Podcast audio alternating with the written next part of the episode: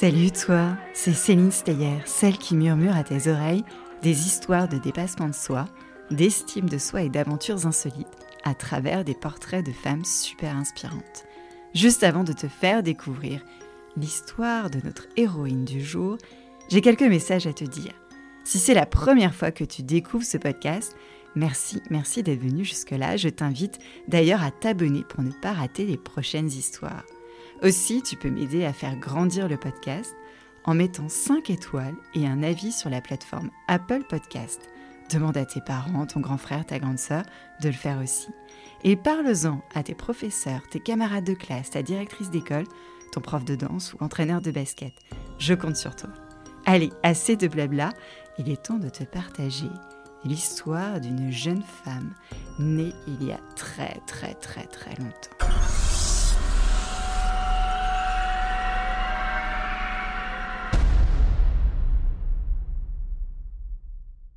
Tu connais peut-être le nom de Frankenstein. Si c'est le cas, tu penses probablement à un homme vert géant avec des boulons dans le cou et une frange en dents de scie. Mais connais-tu la véritable histoire de Frankenstein? Car son histoire a été imaginée par une jeune femme âgée d'à peine 18 ans lors d'une nuit d'été qui aurait dû être chaude au ciel dégagé, mais qui fut glaciale et obscurcie par les ténèbres. Cette jeune femme s'appelle Marie Shelley. Es-tu prêt à la découvrir? Si c'est le cas, je te conseille de bien te blottir sous la couverture de ton lit.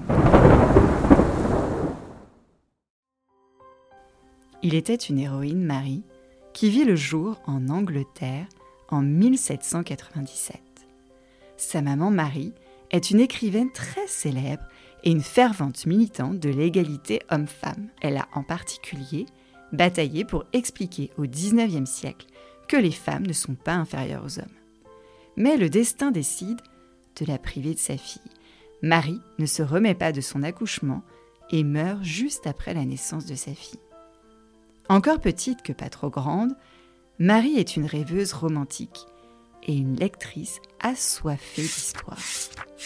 Et des histoires, faut te dire que la Marie se plaît à en imaginer dans ses propres pensées contemplatives, ou comme elle les appelle, ses châteaux du ciel, enfin pas de sable. Pour nourrir ses songes éveillés, la bibliothèque familiale est vaste et fournie. Maman écrivait, papa écrit lui aussi, et Marie lit exactement comme une autre petite fille que tu dois connaître, Mathilda, celle qui des livres plutôt que d'aller en cours à l'école.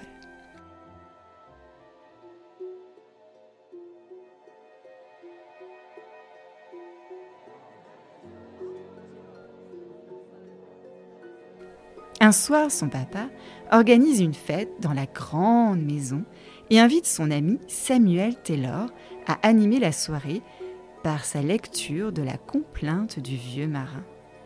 Un récit terrifiant qui file la chair de frousse. Marie, tout excitée par l'animation des grands, se faufile hors de son lit et se cache sous l'imposant canapé en velours rouge sang du salon pour écouter Samuel. Elle en ressortira deux heures après, captivée et terrifiée par ce conte qu'elle n'oubliera jamais et qui l'empêchera de dormir pendant de longues, longues, très longues nuits.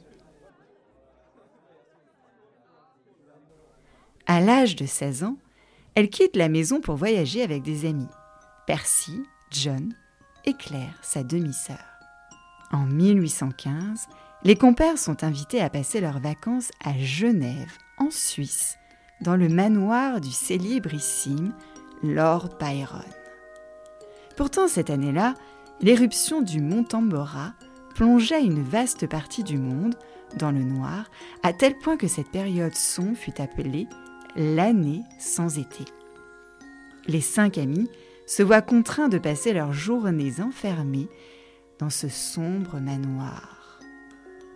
Réfugiés à l'intérieur, les compères passent le temps en se lisant à haute voix un livre d'histoire de fantômes. Fantasmagoriana.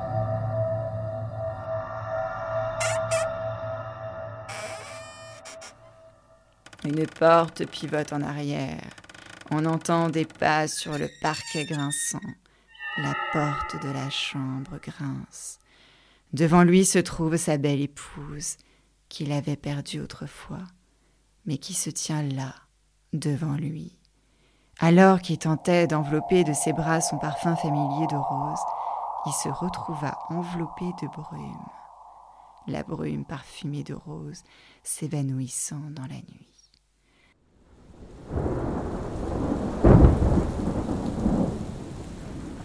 Ah, j'adore cette histoire. Disons une autre. Hmm, j'ai une idée. Cette ambiance de fin du monde inspire Lord Byron, leur hôte. Byron propose un défi à ses compagnons. Qui pourrait écrire la plus terrifiante des histoires de fantômes? Marie adore cette idée mais ses amis sont tous des écrivains confirmés, ce qui la complexe. Byron est un poète riche et populaire, Percy est poète et John médecin et auteur. À cette époque de l'histoire, les hommes n'imaginaient pas un seul instant qu'une femme puisse raconter des histoires effrayantes, et même il est inhabituel pour une femme de faire carrière en tant qu'auteur, et surtout pour une femme d'écrire des histoires d'horreur. Mais c'était sans compter l'héritage de Marie, elle-même fille d'écrivains célèbres. Son père l'avait élevée dans l'indépendance et la liberté d'esprit. Percy et Byron sont les premiers à raconter leur histoire au groupe. Mais Marie n'est pas effrayée pour un sou. John propose une histoire où la femme porte un crâne à la place de la tête, mais Marie trouve que l'histoire n'a justement ni queue ni tête. Marie a du mal à trouver sa propre histoire de fantôme sans tomber dans le cliché de la nappe blanche qui vole. Elle veut que son histoire la plus terrifiante et effrayante de toutes les histoires jamais entendues. Une histoire si horrible et épouvantable qu'elle en réveillerait les morts. Oui, qu'elle en réveillerait les morts. Réveiller les morts, ma foi, quelle idée répugnante et monstrueuse. Voilà le genre d'histoire qui donnera des frissons au lecteur et fera battre son cœur. Et un soir, seule dans sa chambre, elle ne couche que ses mots, frénétiquement brossés sur la feuille de papier. Elle ferme les yeux. Elle voit un homme avec une blouse de docteur. Cet homme s'appelle Victor. Victor Frankenstein. En voilà un nom qui marque un nom qui affole, un nom qui tourmente. Victor a passé de longues nuits à piller les tombes et dépecer les cimetières pour rafistoler sur la paillasse de son laboratoire sa créature. Cet assemblage de matière morte est ignoble, difforme. Ce corps inanimé mesure plus de 2 mètres 40, à la peau jaune, verte, bleue, le visage ridé, les paupières tombantes, les cheveux tantôt abondants et d'un noir brillant, tantôt dépecés, et le crâne alors recouvert de cicatrices et de points de suture. Ses dents très blanches, mais ses yeux restent sans couleur. Victor est agenouillé à côté de cette chose, une chose qu'il a fabriquée et qu'il entend transformer en être conscient.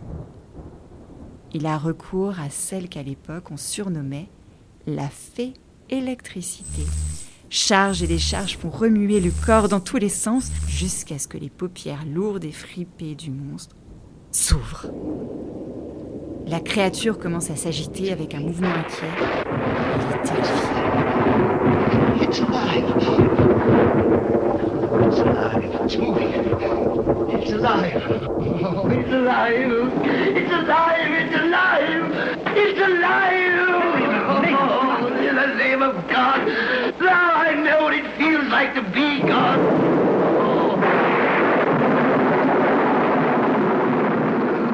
Pas autant que le docteur Victor Frankenstein qui se rend compte qu'il devient le papa d'un monstre rafistolé.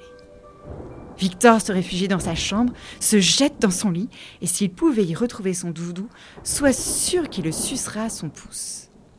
Blotti sous la couette, il n'espère qu'une chose, c'est que la créature ait disparu au matin. Mais à son réveil, devant lui, se tient l'horrible chose. Elle le regarde avec des yeux injectés de sang, larmoyant, mais manifestement intelligent.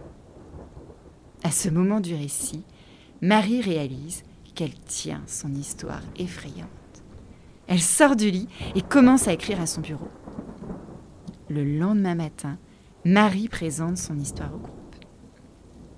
Ils sont terrifiés à leur tour, les yeux écarquillés. Ils n'en reviennent pas qu'une femme ait pu à ce point leur faire peur. Bravo Marie. L'histoire de Frankenstein fut publiée près de 300 fois et traduite dans de nombreuses langues. Aujourd'hui, 200 ans plus tard, c'est l'une des histoires d'horreur les plus connues de tous les temps qui trusse les films, les livres et séries télé, surtout pendant la période d'Halloween. Frankenstein est devenu un livre très populaire. Marie Shelley est devenue célèbre pour son imagination extraordinaire et a continué à écrire d'autres livres et contribuer à la littérature anglaise. Marie Shelley a prouvé à une société anglaise conservatrice qui doutait de ses capacités que la créativité ne connaissait pas de limites, que les femmes peuvent réaliser de grandes choses. Elle est considérée comme la mère de la science-fiction. Non, c'est pas Steven Spielberg, et une inspiration pour de nombreux auteurs et autrices depuis plus de 200 ans. Mais la publication de son ouvrage, Frankenstein, ne fut pas si simple. Elle dut se résoudre en 1818 à publier Frankenstein anonymement car les éditeurs, des hommes, refusaient de publier une femme. C'est seulement en 1831 qu'elle réussit à imposer son nom sur la couverture de cet ouvrage mondialement connu. Alors, chère nouvelle héroïne, Rappelle-toi toujours que tu as des droits, que tu es capable de grandes choses. Ne laisse pas la société et les personnes qui t'entourent te faire penser le contraire. Continue de persévérer. Ne te laisse pas impressionner par les autres et ne sous-estime pas ton imagination débordante. Alors continue de rêver, les yeux grands ouverts, et continue d'écouter les histoires des nouvelles héroïnes.